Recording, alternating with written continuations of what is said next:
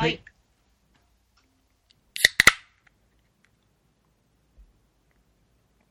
こんばんは。こんばんは。こんばんは。乾杯。じゃあ、乾杯。乾杯。いただきます。乾杯ですね。カンカン。まあ、そちらはね、飲む時間だから、あれですけど。高橋さんのは、あ、逸郎さんか、逸郎さんは？何時？ん今4時ですね。あ、それ十分飲む時間でしょ。まあまあそうですね。もう出来上がってる感じですか、皆さん。まだまだ。いや、あの、先ほど、逸郎さんと、あの、瀬古さんから、えーメッセージをいただいて、えー飲んでますか？って来たので、あれ？飲まないとこれやっちゃいけないのかなと思って、慌てて、さっきあの、冷蔵庫を探しに行って、1あら本だけ残ってた、トレスハイボールがあったので、それを、あの、開けて、なんとか追いつ追いつこうと思って、あら。すみません、よく企画、企画書を読んでなくてですね、すみません。まあ今日は台本のないフェアリーですから台本なね。初めてのはい。1時間限定。はい。時事放談。ねね。あの多分これ聞いてる人には分かんないんですけど、あのうん僕の画面には逸郎さんのところに犬の顔が上がっててえ。う、ん。で瀬古さんのところに猫の顔が上がってるんですよ。で僕、誰と話してるのかよく分かんないんですけど、犬と猫となんで話さなきゃいけないのかがよく分かんないなんか状態なんですけど、だだ大丈夫ですね、これ逸郎さんですよね、これね。大丈夫ですね犬と喋っ犬と喋ってるわけじゃないですよね。まあ、だけど、僕みたいなもんですよね、これも。あどっちもザンビアの、ザンビアから連れて帰ったあれですよね、瀬古さん。そうです、そうでねす。テントうちのお猫様でございます。猫はなんて名前なんですか？猫はね、弁天さんなんですよ。あれ？弁天。天じゃないんですか、はい弁天なんですか？弁天さんで、えっと、天ちゃん。おおそう、本当はね、先の名前にしようと思って、で、エベスさんってつけようと思ってたんですけど、あまりに美人だったので、ちょっと七福神つながりで、綺麗な人にしました。なるほど。はい。カートゥーンネットワークじゃなくて、あのあ、違う違う違う、あっちの方じゃないです。弁あの、は、はいせ瀬古さん、ほら、海外生活長いから、発音が良すぎて、弁天、弁天って聞こえたんで、なんでカートゥーンネットワークが出るのかなと思ったんですけど、そう大体英語でなんかこう、つかみは OK みたいな感じですかね、三好さんはそういう。そうですね。三好さん、これどこの写真ですか？えこれ、あれかな？えっと、エジプトですかね。う。うんん、なんかね、石石に石の寄りかかってる感じ。そうです。あの、エジプトの写真です。あの、某 J と仕事したときに、まあ、JICA ですけど、うんあのえ 仕事どうせが聞いてないから、誰も大丈夫よ。聞いてないか。うん。パツンパツンで、最後の、本当に半日だけ時間がもらえたんで、エジプト行ったのにピラミッドに行ってないって言ったら、あのエジプトの人から、お前はな舐めてんのかって言われて、あ いや舐めてるわけじゃないんですけどって言って、じゃあ連れてってやるって言って、言われて、あの連れてってもらったのが、その写真です。おうあピラミッドのふもとふもとっていうか、ピラミッドの基礎とそうですね。はいうんどれがクフだか、どれが何とかが分かんないまま、とりあえず連れてかれて、はい、うん。そんな感じ。えうーん。まあ、今日ちょっと時間限られるっていうんで、台本がないんですけど、もう勢いでいくと、はい。あのどんどんどんどん多分話は続くんですけど、あのはい。三好さんがどうしてもあの共有したいフィードバックがあるっていうふうに言ってたので、半分無茶ぶりですけど、無茶ぶりですね、相変わらず。あのーそうですね、瀬古さんの前の、えー、と会とかをちょこちょこっと聞いていて、あ、はいはい瀬古さん、ちょこちょこそういえばあの、ね、こ国連にも、ね、お仕事とかしてて、はいねで私、えっ、とね、本当には生ま生まれて初めて、あのー国連の仕事というか、コンサルティングをしたんですね、今年。はい。おうん疲れ様でしああ、いや、疲れました。思います。えーまあ、でも、これもひ疲労ござんすで、多分いろいろあると思うんですけど、私がやったのは、あの、ユニードというところで、あの、国連の工業開発機構ってところですかね。そこで、たまたま、まあ、いろいろ紆余曲折があったので、全然こう普通普通の多分あのコンサルティングというよりは、本当に緊急でパッと行って、パッと帰ってくるっていうのがあったので、あの多分普通のコンサルタントではないっていう、まあ、それを前提にまたお話しさせてもらうと、なんかスピーディーで面白いなと思いましたね、まずね。なんかこう JICA みたいに工事があって、それにこうかけてとかっていうんじゃなくて、結構その中のプロセスが、あの早いところとすごいこうのんびりというか、のろのろしてるところがあって、うん。早いところは、なんかこう、担当者の結構あの早い判断で、あのなんていうのかね、こう工事案が一緒に作られていくような感じです。なんか NPO の人と話をしてるような最初、イメージでしたね。うんで一方で、なんかその決まりかけたときに、なんかその UN のなんだっけそのテテストを受けなきゃいけないとか言って、テスト？あらまう。ん、あのあれです安全、安全対策テスト、あ、はいはいはいはいはい。セキュリティのね。瀬古さん持ってます？そのあベーシえっックと、セキュリティなんとかとかいう、一応持ってます。はい。ああ、あれ、面白いですよね。サティフィケートもらえるやつですよね。そうそうそう、あれ、うん。あのそれも、それを受けないと、それ後から言われてびっくりしちゃったんですけど、あの2日中にそれを全部受けて、うん。受かってくださいみたいな、えーみたいな、なで結構、適当だと思う。と結構長いんですよ、一回一回が結構そのちゃんと英語で説明があって、でうんなん。かシチュエーションが流れてみたいなね、なんかカチッとしてるところと、なんかすごいわわさ、あっという間にこう走っていくところで、あなんかやっぱりこう、ね、J ばっかり、JICA ばっかり仕事してると、やっぱり世界狭くなるなと思いました。うんうんどうですか、瀬古さんは、そういうところでは。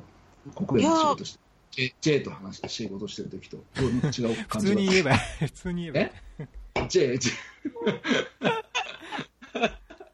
や、どっちもね、早いところと遅いところがあるので、なんとも言えないですよね。でも、なんかね、国連の時の方が、こう、踏むべき、ななんていうんですか、こう行政上のこうレッドテープはすごい決まってるので、そこだけ押さえればもう、なんかすごい、勝手にわーって走っても怒られないから、それはいいですよね。うんうんううんん、なんか、それこそ JICA だと、工事をこの時期にやるって、え半年前の報告書に書いてありましたけれども、その、それより早くされると困りますみたいなことを言われたりとかするので、うん、なんか、専門家派遣計画に沿って工事してくださいとか言われちゃうと、えーって、もう1ヶ月早く来てほしいんですけどっていうのはできないのが、うん、めんどくさいですよね。そうですよねうん。よくあの J の人が使う言葉で、もうちょっと前広にとかってありますよね。前広に。うん、俺なんかすこの業界入ってから初めて聞いたんですよ。なんか忖度に近いぐらいの、前 前広ってなんだろうかね、ビロビロ、なんや前がビロビロするってなんかいやらしい感じで嫌だなと思ったんですけど、前ベロでとかって、まあ、まあいいですね、お酒やってますから。はい、今の P で消消しててくださいね。いや、もうそのまま多分発信すると思うけど。前べ前前広にとか言って、あの言って、うんそうですね、前広にとか言って、ま、結構真面目な会議で言ってるところが笑っちゃうなと思いました。はい、そうですね。え、このちなみに安全対策テストっていうんですか？これ UNDSS かなんかがやってるんですか？そうです、そうです。あそれそれをコンサルタントも全員、うん。えーとアドバンストまでを受けないと、あのへー。仕事出せないって言われて。あ、、そうなんですか。そうなんですよ。今、アドバンストまで取らなきゃいけないんですね。らしいですよね。あれ、騙され騙されたかな？俺落とそうと思ったのかな？地域の問題かもしれない。うん、ああ、それはね、今回行った地域そうそう、のんびりした国に行くときには、あんまりそこまでは必要とされてるかもしれないですね。うーんあのもしこれ聞いている世界の中で、まあ、2、3人しか聞いてないと思うんですけど、聞いて聞いてる人がいたら、ぜひね、この UNDSS ので入れて、受けてみてください。これ結構、英語の勉強にもなるし、え、これ面白いですよく誰でも受けられるんですか？誰でも受けられます。あの登録あのがそうそうです、画面が出て、誰でも登 E 録できるんですよメールアドレスとパスワードを入れて、そうです、そうです。るってこそうとへえ。そうするとあの、うん受けられます。で、UN からのちゃんとサーティフィケートが画面上でボンって PDF で出るので、う。うんん。なかなかね、勉強になりますよ。へえ。でじゃあやってで、ありえないシチュエーションとかもいろいろあって笑え、笑えますよ。な本当ですか？あのね、結構ちゃんと動画み動画というか、あのそうそうそうそう、すごい Java みたいな動画のの使って、面白いんですよ。うのんケーススタディになってて、これはないだろうと思ったのは、あのケーススタディで、はい、ミスター三好ね、あなたはホテルに着きました。ね、で、ホテルマンが言いました。Welcome to my hotel, ミスター三好つって。I booked for you 1011って言ったら、はい、えーそれに対してはどういうふうに答えたらいいでしょうか？高橋さん。あー。実はすん？何好きな々実はこと、あどうぞどうぞ、そうやって言われたらどうします？高橋さん。え部屋は窓高橋さん拭きかぜ窓ぜん？そうぜ1001に取りました。うん。どうようこそこのホテルへ。高橋さん。って言われたら次に言わなきゃいけない言葉は何でしょうか？えーすえー喫煙かノンスモーキングかスモーキングか？ブブーもうダメですね。これでこれでもう国連の仕事できません。あのねあれでせすよね、10回より下にしてくださいでしょ？いや違うんです違うんです。正解はその、うん。部屋部屋の番号を言った段階でうん。そのセキュリティが甘くなるから、次は Please change my room なんですよ。部屋を変えてください。言えますか？そんなこと。ういやーいきなり変えてくれって見てもいないのに言怒りえないでしますよ。ね、ょ怒りますよ。ね。俺は画面に向けて、それはないよっていうあのあのツッコミ入れてますね。それはできない、特に俺、ザンビアじゃ絶対できないって。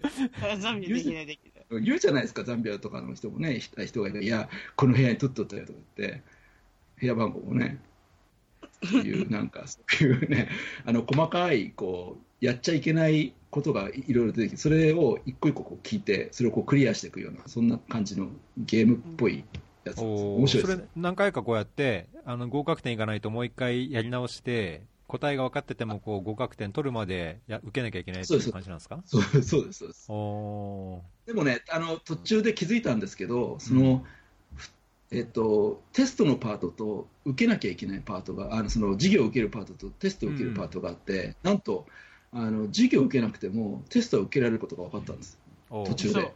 そう。そですよねそうれそうです、そうです。昔からそそうなんだよね。だから、途中で、なんだこれ、授業受けなくてもいいじゃんと思って、あの結構、ザンビアの間で行ったら、一発合格でした、僕。あ本当？やっぱり、あの多分グリルバーをつけなきゃいけないとか、そのあ鍵をねうんをそう下に隠しちゃいけないとか、なんかそういうところなんですけどね。ね。まあ、そういう、いや、そういうところ気にするんだなと思って、国連としては。ううん。んうん。まあでもあれですよ。あの、基本はなんかこう、アリバイ作りですよね。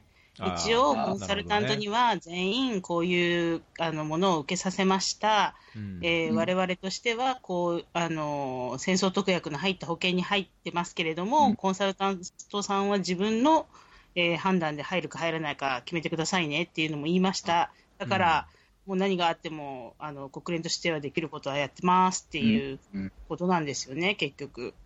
なるほどね。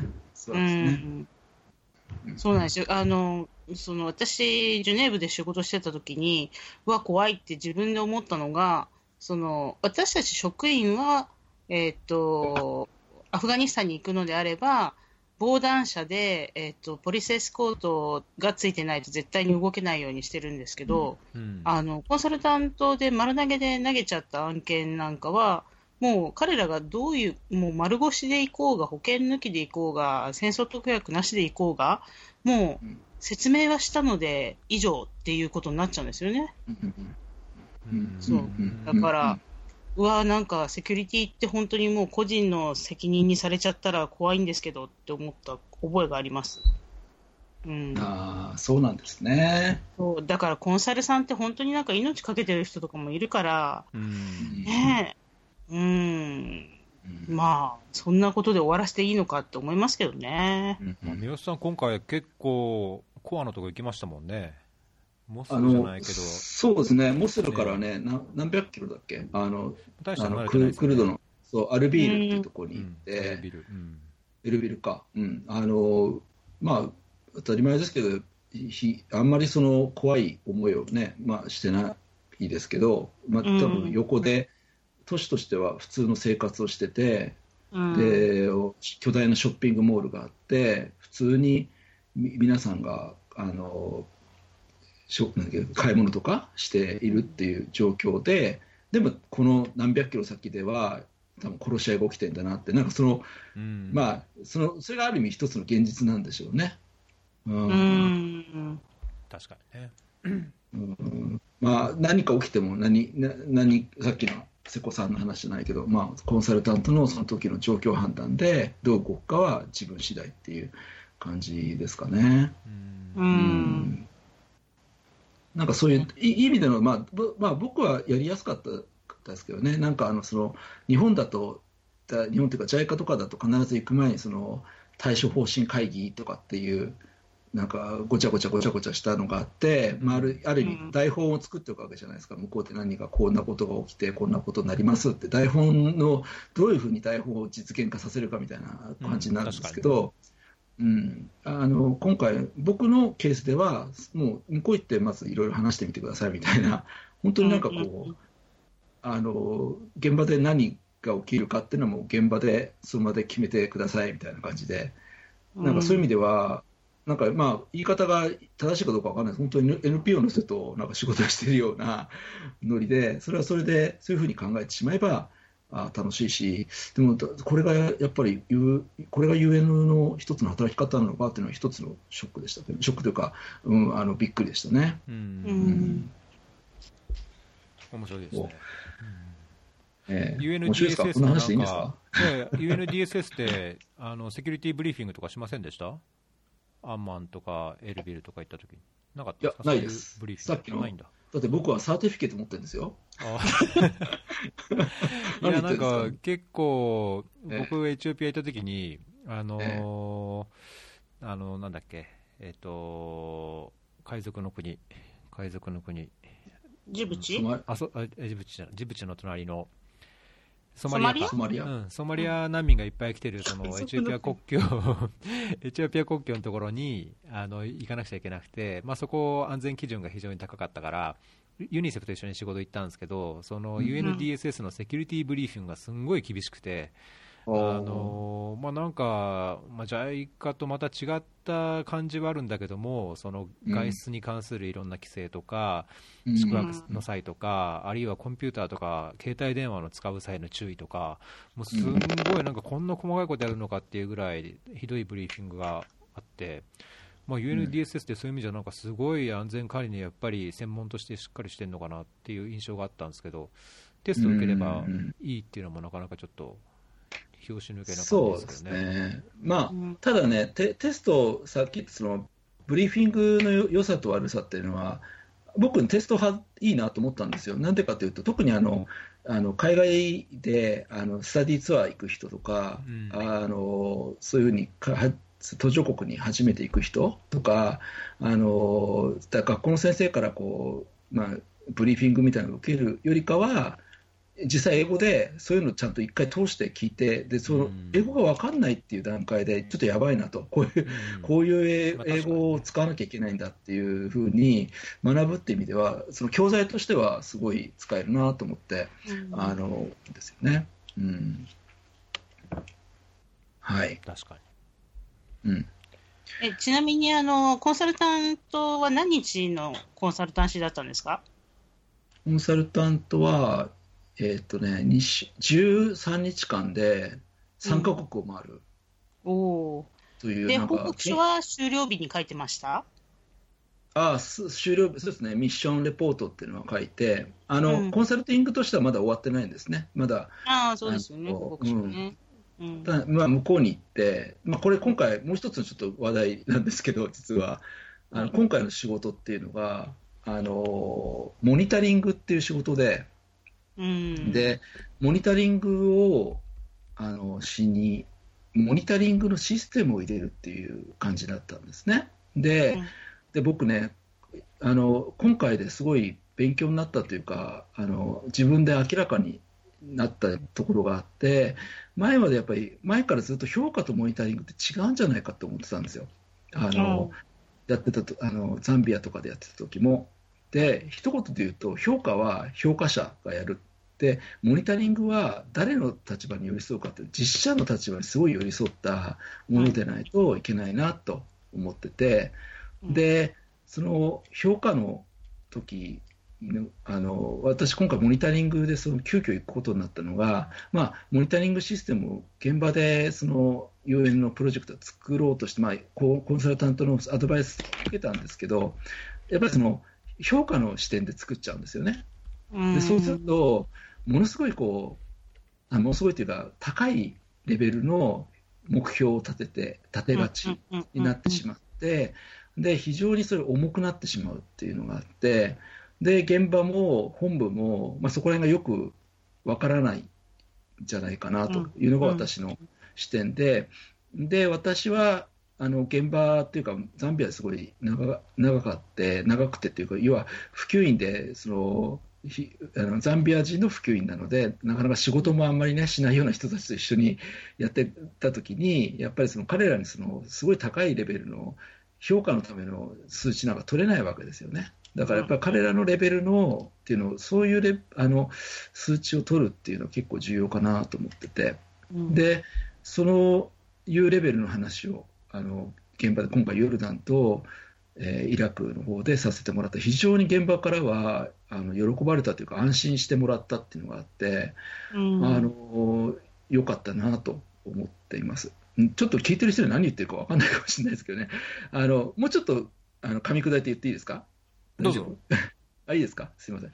あの現場でねあの、やってるプロジェクトっていうのは、その地域のその、まあ、あのあまりこう、コンサルタントなんで守秘義務があるので、全部は言えないんですけど、あのえー、とその地域のコミュニティの、まあえー経経済活動をサポートするという目的で、いやでただ、玉とした研修しかないんですよ、研修とちょっとした機材共有しかないんですね。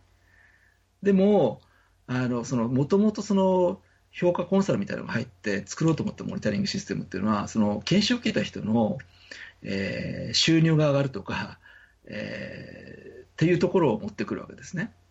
で、そういうのって非常にあ難しいっていうよりは、理論理的にはそうかもしれないんですけど、まあ、研修受けたところでね、そのところは上がらないわけですよ。いろんなあのファクターが関わってくる。で、それを正直、じゃあ、で、でもそれでも取るか取らないかっていうところで言うと、モニタリングの立場としては取らないっていう方なんですね。最近、もう僕の中で決めたんですけど。なんでかというと、えっと、モニタリングはイメージ的に言うと、ドライバーが見るためのこうメーターみたいなイメージで、ドライバーが運転してるときに目の前にこう地図を見せてるようなのが、そのさっき言ったその、えーもえー評価型というかですね、方向わか、こっちに行かなきゃいけないとかっていうのは分かるんだけど、やっぱりその皆さん、えー現場でやってる人、結構忙しい。で、忙しくて、あのー本来やってるのは運転にやると運転のに集中してほしいんだけど横の人から上のやんやんやんや本当にそっちなのかとかじゃあ あとその目的地まで何キロあるんだとかそういうのをいちいち報告しなきゃいけないって非常にこう運転を一回止めたりしなきゃいけないわけですよね。うんでそうやって考えてみるとあの僕はどっちかというと目の前で今メーターがない状態で走ってるのでせめてスピードメーターと、あとフュエルがどれだけなくなってるかぐらいは取ってきませんかっていうあのところでなるほどね。あと取るみたいな感じで、まあえっと、具体的に言うと研修だから研修が玉なんだから研修の内容をどれだけあの質を向上させるかっていうところにやったらどうですかって話を集中してやったんですね。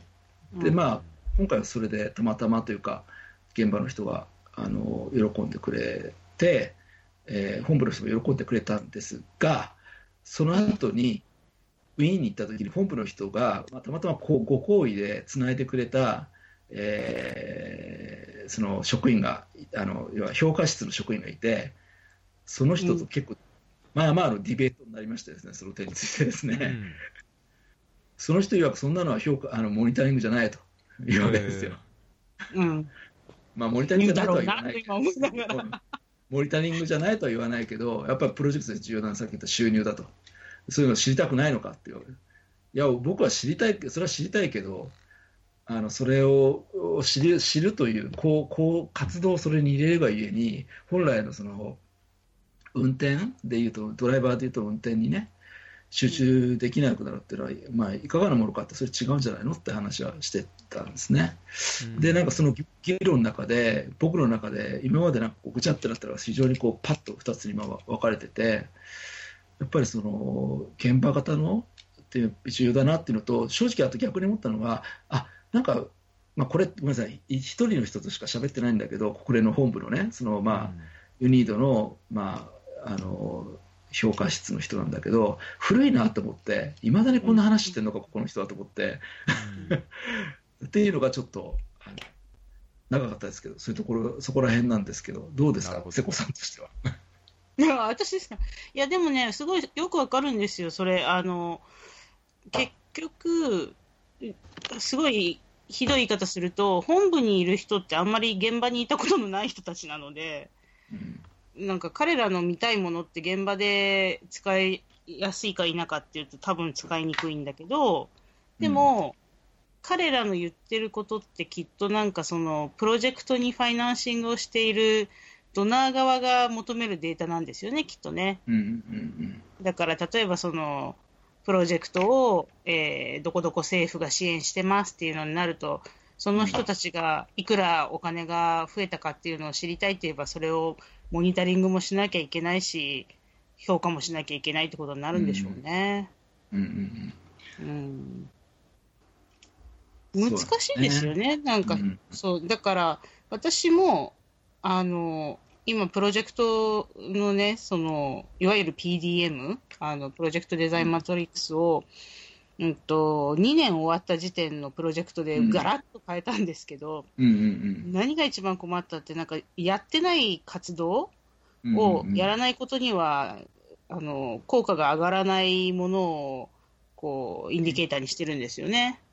うんうんうん、なぜかというと、そこがやっぱり見たいインパクトだから、うんうんうん、それってもうなんか、わー、困りますとか言ってやってたんですけど。うんうんうん、うん、なんか、あの、三好さん、プロだから、あんまりこういうことを言っちゃいけないのかもしれないけど、うん、もう、あの、PDM やめましょうよって感じですよね。うん、やめていいですよ、あんなものは。邪魔なんですよ、あんなのは。そう、あのね、ちょっとなんかね、新橋の親父みたいな、そう、最後に何で評価されるっていうのが分かってるっていうのはいいんだけど、でもねって思います。うん。ね。まあ、邪魔、さっき言ったそのプロジェクトの進捗を邪魔するようなツールなんていうのは、そんなものは最低だからやめてしまった方がいいっていうのは僕のあの考え方で、うん、であれば本当にやめた方がいいと思いますね。で、あのそう。だって、まあ、逆に言うとその議論的議論っていうところは私、日本評価学会っていうのに入ってるんですよね。うん、でそこであの評価士の人にこう教えて、えー、私、どっちかというと質的な調査のところを教えてるんですけど、やっぱりその量的な調査ってでででき出てくるところってなかなか本当は出てこないところってあると思うんですよ。うんうんうん、あの単純に、まあ、ビフォーアフターって言いますけど、まあ、ある人が、まあ、例えばダイエットでもいいんですけどね。ダイエットをプログラム入りました。でその後ねダイエット、えー、何キロ落ちましたって言った時に果たしてじゃあこのプログラムのせいなのかどうなのかって ね？わかる？なんかそのテレビ的には単純ですよ、そうやって見せればね。でも、多分その人自身のそのいろんな、例えばその心理的な努力とかっていうのも全然入ってないわけですよね、そういうところってね。じゃあ、すべての人にそのプログラムに行けば同じことが起きるかって起きないし、もともとそもそもなんでこのプログラムにこの人が来たかっていうところも重要だったりするじゃないですか、エントリーマネジメントという。うん、うん、だそういうところ全部すっぽかして、あのなんかそのさっき言ったさ収入を見たいとかっていうのって非常に私あの雑本当に雑な議論をそれを特にその評価室ぐらいの人がするっていうのは本当に雑だなって思うんですよね。もうちょっと、まあ、勉強しろって言い方ちょっと失礼かもしれないけど、でも、まあ、勉強してくださいよっていう、あの、同じことじゃないですか、言ってんの。まあまあ、そうそ う。もうよくそんな議論ができるなと思って、うん、なんか本当にそれやりたいんだったら、ね、あのランダムコントロールトライアルじゃないけど、うん、ネズミの実験みたいなことをね、ねうん、やらないとできないって言われてるし、でも、もともとあのネズミの実験みたいなのも、本当にどうかってもう、あの評価学会の中でも結構意見が言われてると私は思いますね。ううんまあ、統計的にはね、RCT みたいなのを使えば、多少こう客観的になんか言えるような根拠となり得るんでしょうけど、なんか今、三輪さんの話聞いてて、その運転に例えて、モニタリングはその運転する途中のことで、仮にその評価が目的地に着いた結果をこうレビューするというか、まあ、そうであればやっぱりそれぞれ見る指標は違うっていうのは当たり前だし、まあ、それを見る人も違うっていうのはすごいあのなるほどなと思ったんですけどその本部の人が言う例えば収入っていうのは評価結果としてはあるべきだけどもモニタリングでは見る必要ないですよっていう議論が通じなかったってことなんですか？うん、あのそれをそういうあの例えば収入一つにしてもやっぱ取り取り方がやっぱりその評価のために取ってるっていう感じなんですよね。なのであの現場からはものすごいやっぱまあもちろんそのげ現場のね人がどっちを見て仕事してるかによると思うんですけど、うんあの特に私が一緒に仕事させていただいた現場の人は、どっちかというと現現場というかその、実際に研修を受ける人に寄り添って、研修の内容を決めていくようなタイプの人なので、うん。そういう人に例えば頭ごなしに、全員の、ね、収入をデータで取りなさい、全員の家族関係を全員で取りなさいとかって、上から目線で言うとやっぱほほ、やっぱりそれは違うだろうっていう話になっちゃうわけですよ、そのプライベートの話を。なんで聞けるって、日本でも聞けるって、そんなことね。ねあなた、うん、やっぱり、ただ私としては、まあ、これは多分そこの部分は言い方の問題だと思ってて、あの最終的な目的はやっぱり収入向上っていうのは、みんなそれは願ってるわけですよね。うんであれば、その研修をより良くするために、まあ、例えばその医者でいうとカルテっていろいろ聞くじゃないですか、今まで例えば何回あの風邪ひいたことがありますかとか、こんな手術の過去ありましたかとかって、でそれを使ってその、まあ、ニーズを調べていくっていう意味であれば、あの非常に使えますよねとかって、そっちのこう議論でいくわけですね、要はモニタリングの議論で、実写としていい研修したいですよねと。うんで例えばその明らかに、えーっとその社会構造の中で違う人たちが入ってきたときに、それぞれやっぱりそれに対してあのアドバイスをするような研修をしたいって言ったときには、まあ、収入のそのものを聞くのはあれかもしれないけど、どういうところか、どういう経済活動をしているかって、やっぱ知っておいた方知るっていうのが重要ですよねって話は、あのするわけ。で、そうすると、あそうですねって話になるんですよね。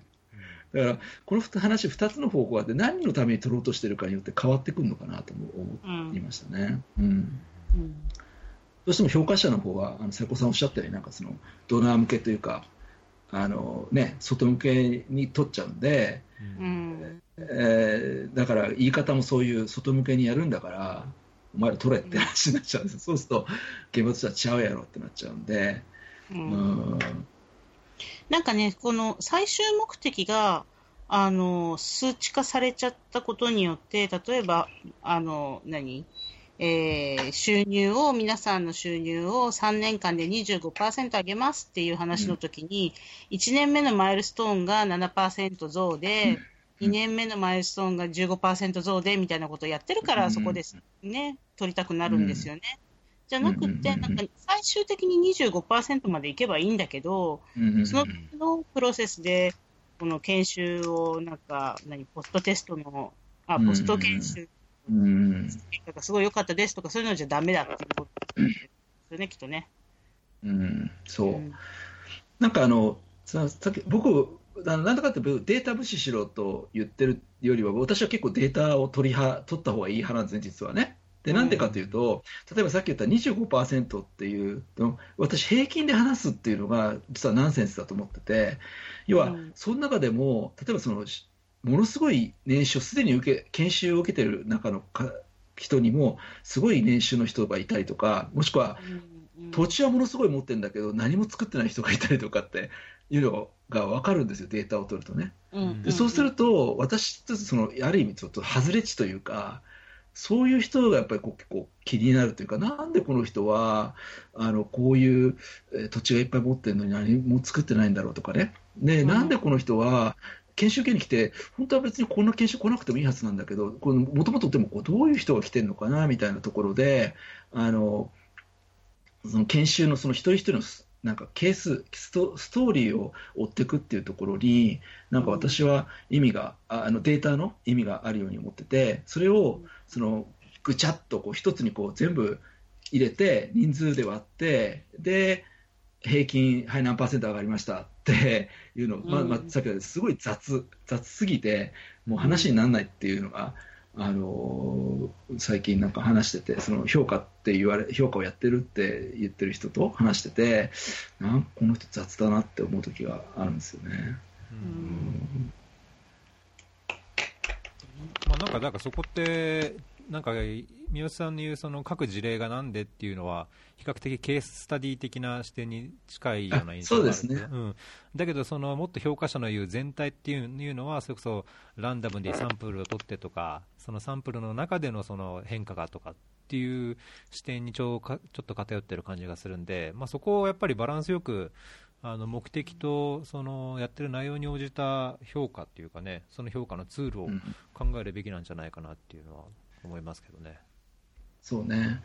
で、そこからさちょっと先に行く行ってその、その評価のね、人と話したときに、あのまたそれもちょっと違うかなと思って、あの思ったのが、あのそのまあ、ドドナーとしてはね、そういうデータが欲しいっていうわけですよ。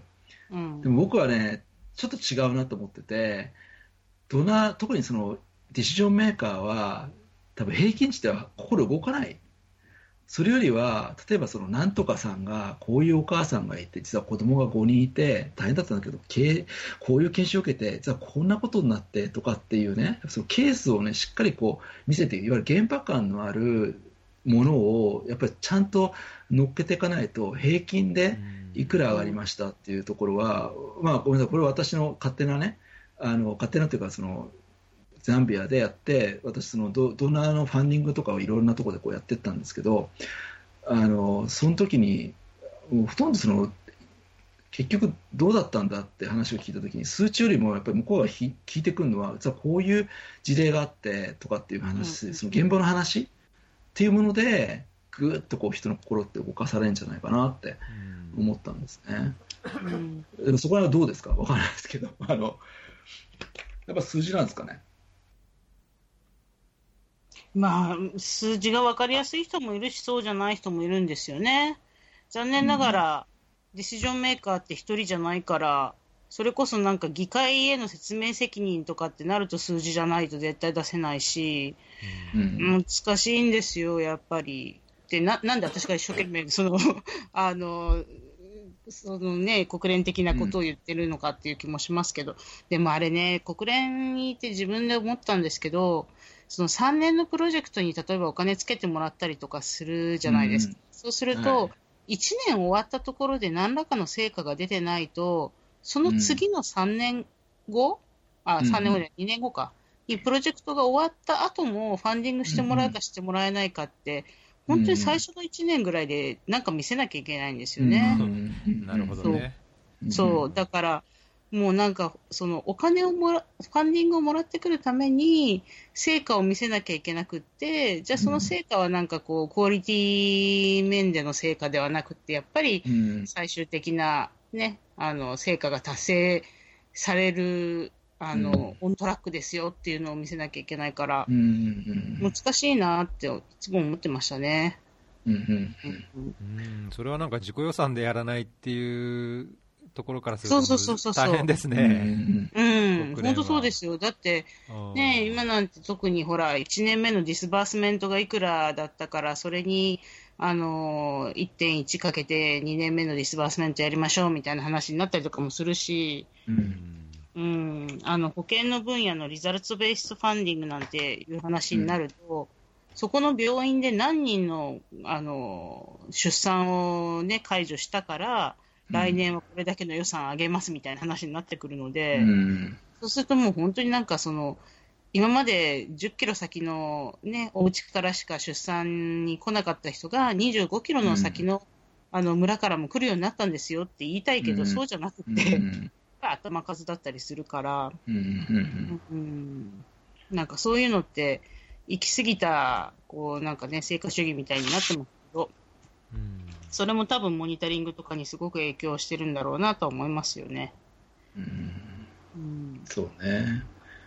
まあ、まあ、あれかな、いなんか、今回やっぱ話聞いてて、やっぱその、目的でデータをあの取りたいっていうのがあれば、やっぱその、うん。やっぱこう現場に対しての多分いあのその言い方、パスウェイ、パスウェイドっていうかこう、ね、納得してもらう言い方が多分あるのかなって思いましたね。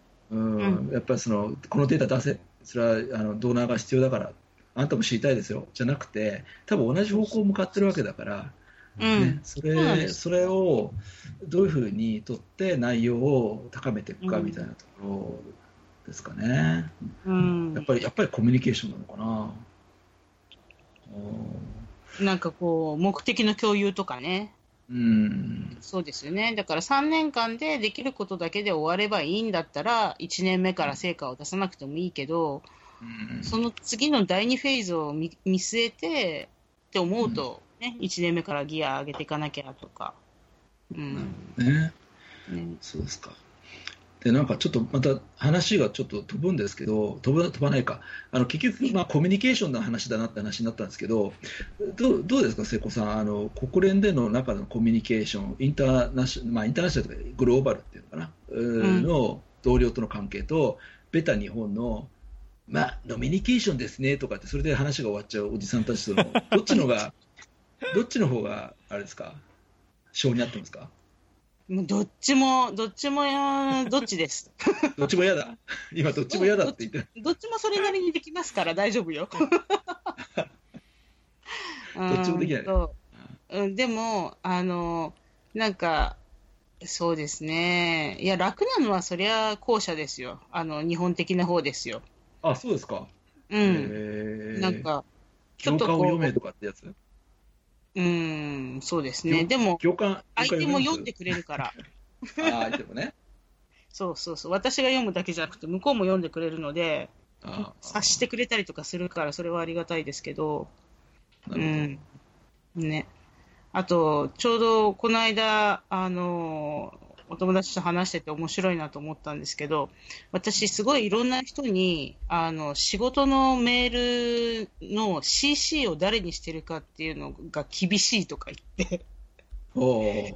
そう、なんか、あの子は、あ例えば。の子、本当に仕事が、なんか分かってないと思うのよ、誰々さんに CC してなくってとかっていうのをすごい言ってるらしくって、あうん、なんか CC のセンスが悪いって怒られたことがあるっていう人ーにもあっちゃう。あれ、CC はどうなんですか？こう国連の意味の CC はどういう意味ですか？あれ。国連のよよ CC 読んでるよね。違う。あれはもうアリバイをあちこちに作るものです。それこそ今話題の某文科省の誰々さんが何人が受け取ってましたっていうので、えたとえ、うん、あの、私がまずいことを起こしてすぐ出されたっていうことになっても、うんでも、その時に、いや、でも、このメールは、こことこことここに送って、その時に意見があったら言ってねっていうのは、言っちゃったからっていう、もうそんな感じですよね。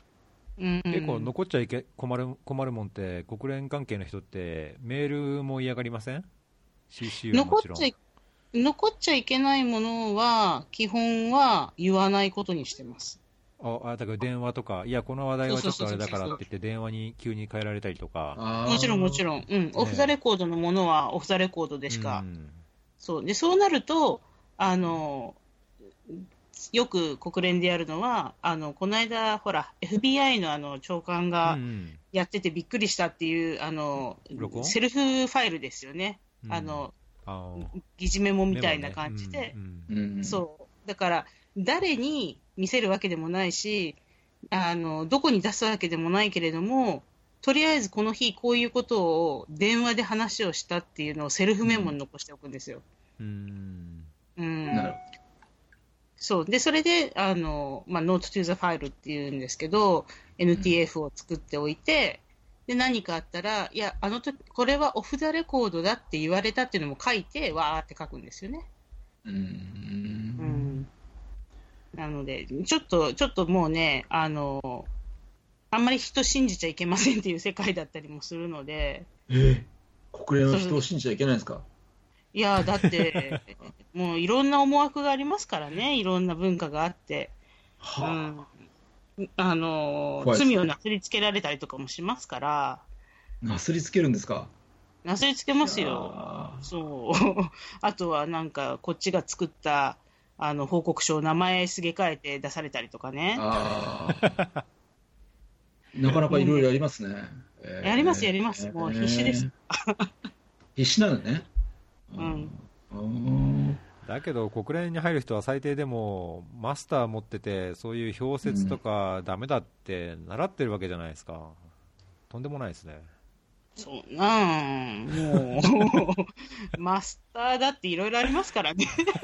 えーいろんなマスター言っちゃいけないけど。うん。そうそう。まあまあ、いろいろですよう。んうん。じゃあね、あの、じゃあ国連の中で、真の友達はありえない？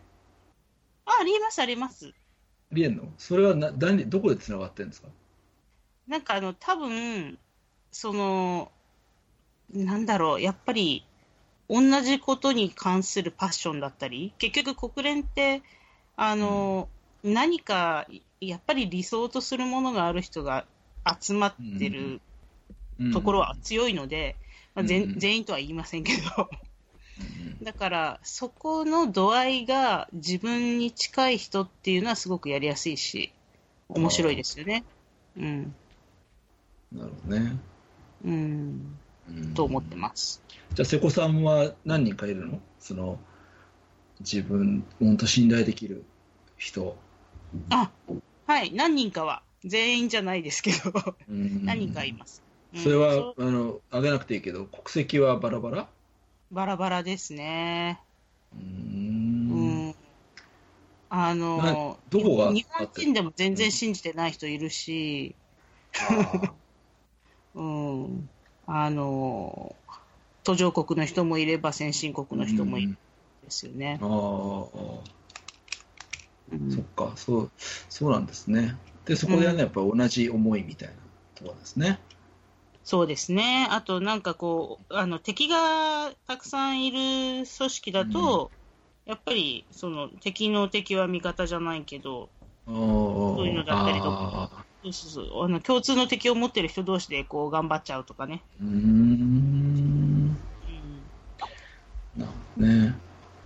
そっか。うんね高橋さん、あ逸郎さんか。逸郎さんは、どっちでもいいよどっちでもいいやどっちでもいいいいや、あの、君ほら、犬がずっと喋ってるからさ、犬 犬の写真しか出てないから、い犬はとかって。ね猫はそうやって言ってんだけど、みたいな。まあいいや。えっと、逸郎さん、逸郎さんは、もうヨルダン何年目？ヨルダンまだ年も行ってないですよ。まだ何ろは7ヶ月？8ヶ月？7ヶ月か。8ヶ月くらいか。うん。本当に信頼できるヨルダン人って出会った？いやいやいやいや。まあ一人。大家は比較的信頼できる人かな。あ、お、おやな。おや、おや、お仕事先じゃないんだ。なんで？あ仕事？仕事はねいやヨルダンにいるんだけど主な仕事をレバレバノンでもやってるんで。そっかそっかそっか。うん、レバノンの人は信頼できる人、カウンターパートでってこと？うん、なんかその、いわゆるその、あイスラム世界での友情って、その、くこ宗教を超えた友情とかっていうのはあるのかな？あいや、イスラムじゃちょっと分かんない、あのー本当のイスラムっていうか、あのーマロン派、まあ、キリスト教徒が結構多いのもあって、ああ、そうかそうあれか。かな、まあ、だけどイスラムはまありえると思うけど、うんうんううん。ん、うん。すごいよくしてくれたんですよ。隊員とか見てると、うん。すごいよくしてくれて、うん、すごいいい人だ。なんか、あいい人じゃんと思って、うん。いや夜もすごい楽しかったんですよ、おじさん、おじさん、ね、夜4人ぐらいで、おじさんたちがね、永遠とおね、お酒も飲まずに、こうん。う永遠とご飯食べてお茶飲んで、なんかうろつき回ってみたいなのが、何が面白いのかなと思ったけど、結構面白いですよね。うんでうんでもそれ、やっぱり男の人だからできることで羨ましいですよ。あ、そう。うん私だって、うちカウンターパートも自分のローカルスタッフもうん全部男性なので、そういう、こうなんかオフラインでの、あの、ななんつうの、こう、距離の詰め方っていうのはすっごい難しいです。うんああ、なるほどうね。ん。だ仕事上では信頼できる人もいっぱいいるし、あの、すぐ頼れるような存在もいるけど、うんまあ、でもやっぱり仕事をこう離れた瞬間になんか、うん君は女だからって線引きされる気はする。あうん。ねまあ、あ誘えないです。瀬古さん今、瀬古さん今どこにいるの？あ、どこっどこで仕してるキスタン。パキスタン。あ、パキスタンか。そう。あだーパキスタからン、、うん、ありそうですね。やっぱりね。うんそう。やっぱりね、あの、うんいくら仕事だとはいえ、男の人と二人で、あの、うんご飯食べちゃいけない社会なので、うんえ厳しいですね。ーで、今、瀬古さんがいる三重はどうなの？男の人と二人いいで。え、三重、比三重較にならないよ、比はないの較に。いや、結構ね、ああの僕の実はおあの奥さんもつ、つ、つっていうか、あっちの方なんですけど、まあ、それなりにありますよね。ありますよね、それなりにね。伝統、伝統はね、やっぱり。見える伝統？うんよくわかんない。なんて答えればいいんでしょう。うん、なんでしょうね。いや、でももう、あの、地元にいたって別に地元の人ともなかなか会わないし、あー引きこもってますよ。実家にいると。同じですね。うんい。やなんか思ったのは、日本、あのイスラムはイスラムで、ね、女性のああなんかいろいろ言われてるけど、その別紙じゃないけど、でも、うんなんかエミレーツとか、ああいうのに乗ってみると、なんか女性はほら、ま、守られるものっていううんイメージが、あっていうか、そういうサービスがやっぱりあって、それはそれになんか旅行はしやすかったなっていうのがあるんですね、家族連れとかだとね。ああなるのほどね。女性専用の休む部屋があったりとか、うんうんうん。で子供子連れだとす率先してこう、ねあのまあ、先に並ばしてくれたりとかって、うん日本って逆に、なんかそこら辺結構女す、もう女性だから、まあ、例えば早く帰らせるとかってなないじゃないですか、逆にもうそのうん。それってなんかどどっちがいいのかなっていうのがよくわ分かんないですね、僕ね、本当うね。ん。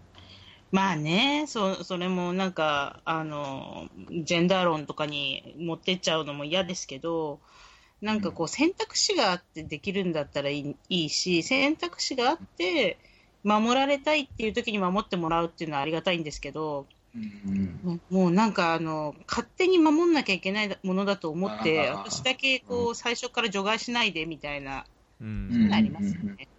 ううんんなんかこう、インフォームドチョイスをさせてくれないところは嫌だ。うん。ああ、うん、そっかそっかそっか。そうなんですよ。すごいね、なんか一つくだらない話なんですけど、私のもう、すか。どうしても納得いってないね、インフォームドチョイスのないところっていうのはね、ええ。あの、えっ、と、シャルワ、えーシャルワカミーズっていうその国民服みたいなのを、えっ、とな、なんていうのかな、インドでいうパンジャブドレスみたいなのを着てるんですよ。うん。要は上が膝丈ぐらいまである長袖のシャツに、シャツというかドレスみたいなのに、下はパンツを履かなきゃいけないってやつですね。うんでなんかね、スカート履けないんですよ。それだけでも、スカート履けない。スカート履いちゃいけないの、足出しちゃいけないから。もうなんはあかそれだけでも、あの、それはあなたのためにいいんですよというふうに言われて、男の人からじろじろ見られないし、隠していれば、その、なんていうの、こう、ね、へ変な、こう、嫌がらせの対象にもならないから、それがいいんですよって言われるんだけど、でも、うん。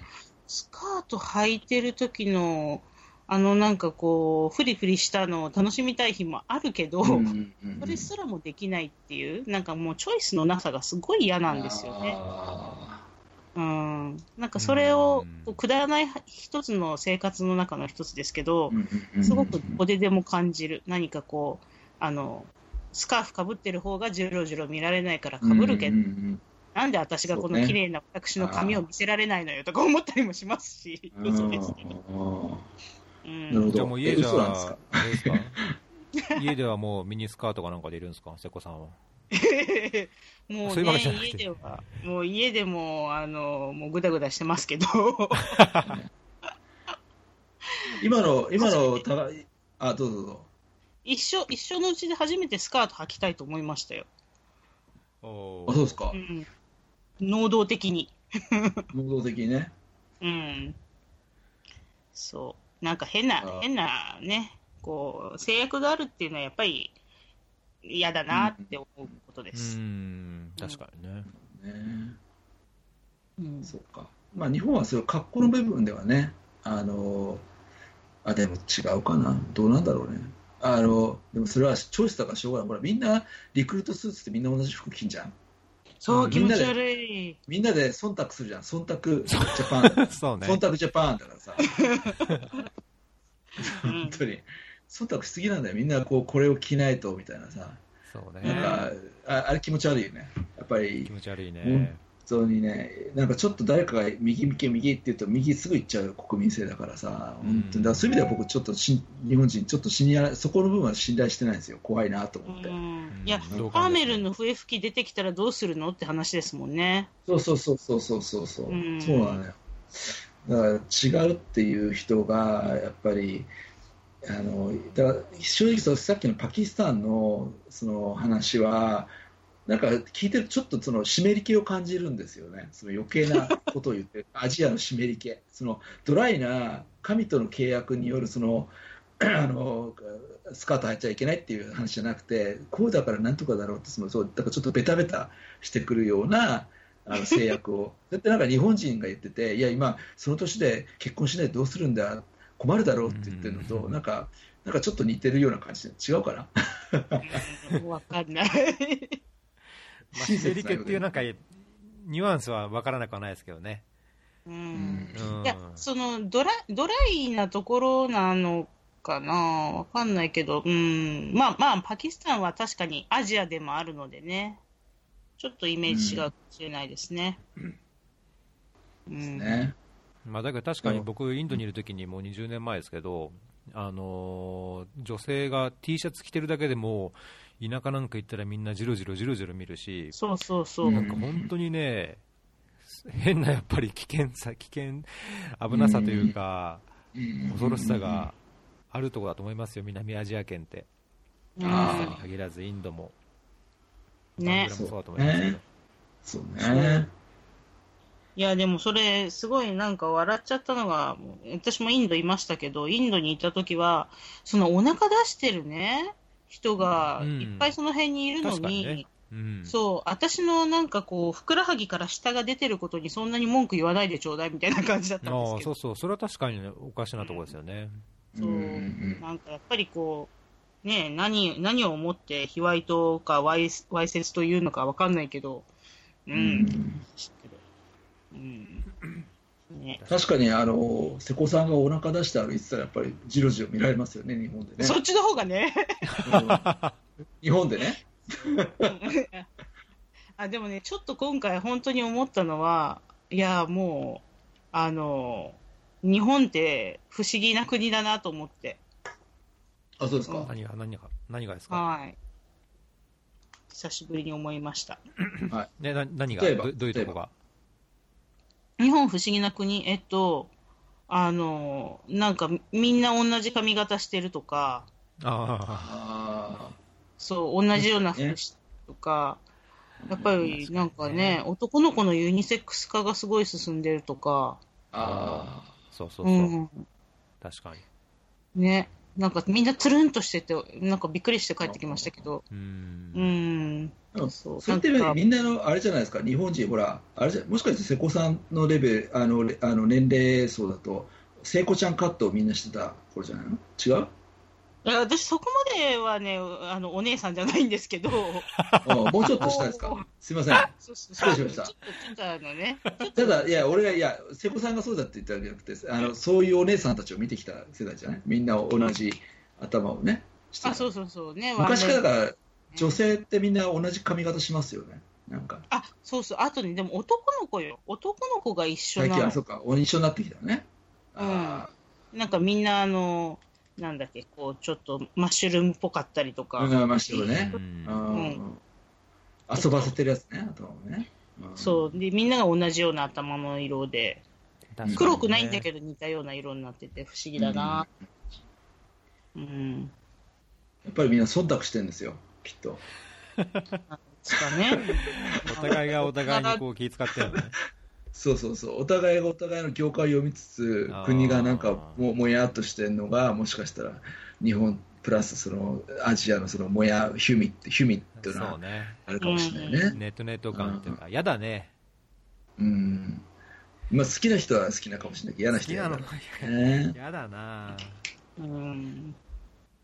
ね、難しいですけど。うん、なんか、なんかちょっと今回はね、気持ち悪い感があります。そ久しぶりに帰国して。う。うんそっか。で、ちなみに瀬古さんは最近どんなヘアスタイルをしてるんですか？ね。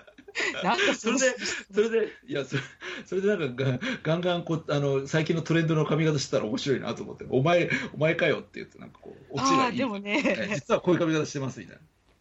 いや、あの、だいぶ短く切ったんですけど、ええ、こそれはなれ、ぜ？すごい、雑誌に載ってたから。いや、あのね、すごい笑っちゃうんですけど、これもなんか、アンチパキスタンなんだと思います。あのん？女は髪の毛が長くて当たり前みたいな感じで、ちょっと切ったら、なんで切っちゃったんだってすごい聞かれるんですよ。で、なんかもうアンチテーゼ的に、私はなんか皆さんとは違いますってやってるのかもしれない。うんなるほうん。短い感じで。あの、久しぶりに短くしました。ああ、ここまで切ったのは。剛力ちゃんみたいなぐらいですか？あの、どんぐらい短いんですか？わかんない。えっと、誰ぐらい？えっと、誰だろう。もう肩、肩より短くって感じですか？肩より短いです。ああへの、ー小池百合子的な、小池小池百合子百合子が思い浮かばないな。ああ、小池百合子ね。なるほど。いや、いや、都知事、都知事、都知事。なるほどは知ってるけど、うん。髪型はわなん。だ、髪型が。な、なんだ、瀬古さんもトレンディー行ってるじゃないですか。何ですか、そそうだね。忖度してるじゃないですか。違うか。そんなことないっすよ。いやー、なんか、まあでもね、そうそう、あの、美容院に行って6ヶ月切らないでもなんとか見られる髪型にしてくださいっていうのは私ぐらいだと思うので、うーん。はいまあだけどそうなりますよね。たまに日本帰るとね。ね、そうですよ。うん。うん。なんかね、まあまあ、しょうがないですけど、そんなもんなんです。なんちゃって。三好さんは自分で切ってんですか髪？切るわけないでしょ、日本にいるから。ちゃんとザンビアじゃないんだから。三好日本はさん帰ってきてどれぐらい？もうかなりですよ。2000 2014年の12月に帰ってきたから、じゃあすっかりもう二年日本人ですね。Yes, I am Japanese. なんかそういう感じですね。はい、ただまあ、最近、中東のあれが仕事がつくたまたまパパパ出てきてるので、あのんひげを生やしてますけどね。うんうん。これも日本人的な忖度で、やっぱりひげを生やさないといけないかなって思って生やしてます。一番忖度してんじゃないですか。え流行らそうと思ってるけど、流行らないですよ、これね。私、実はなんかあの、忖度の意味がちゃんと分かってないかも。あー僕も調べてないから、ちょっと分かってないかもしれないな。あまあ、いわゆる行間を読むと相手、相手のこうだろうなと思って自分が先にそれ動いちゃうみたいな、そんなイメージおもんばかるってことですよね。おもんばかりすぎちゃう意を組むみたいな。そうそうそうそう。で、なんかありもしない、なんかその常識とか相手の思いみたいなのやってしまうっていうことでしょうね。うんまあ、ある程度はね、大切あの思いやりとしてあってもいいとこかもしれないですけど、まあ、ちょっと道後を超えるとやっぱり問題でしょそうですね。だから僕、海外で仕事してて、やっぱそこら辺、そういう忖度で動かないのはのが普通なんだ、忖度なんてありえないんだっていうのが、あのそういう世界があるんだっていうのを教えてもらったのは非常に良かったですね。ううんん。うん、それとやっぱ海外に出てよかったなと、自分自分のやっぱりこう、ね、お思いっていうのをそのまま出していいんだとかね。うんうん。なんかそう、それ、えーなので、はい。ということで、忖度は良くないということで、そういう。時間はどうですか、まだ大丈夫ですか？いや、もうそろそろいいんじゃないですかね、今日は。そろそろこんな感じで。えはい。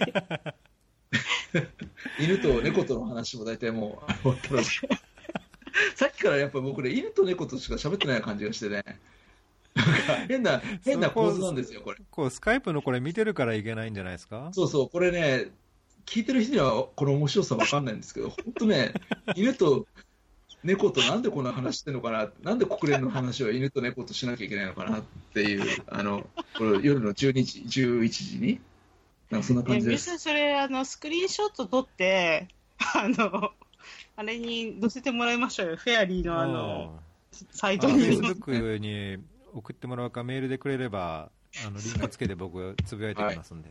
はい、犬と猫のつぶやき。もう本当にね、勘弁してください、これ。は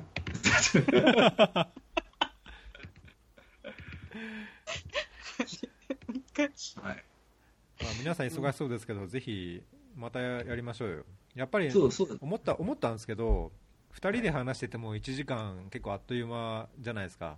ええはいで、これ3人いると、やっぱ2時間ぐらいないと、話がこう、うん、いいところで止まっちゃうというかね。そうですね。だからちょっと今度余裕があるときにぜひ、またつないで。はい。まあ、あの、あとはあの、あれ、なんか来てる。ねあスクリーンショットでが来てる。忖度、はい 忖度ショット来ましたね。ええ こうこうこの画面と僕ずっと喋ってるんですよ。こう犬と猫がずっとパカパカパカパカやってて。ええこの画面向かいいってなんか感じじゃないですか、これ。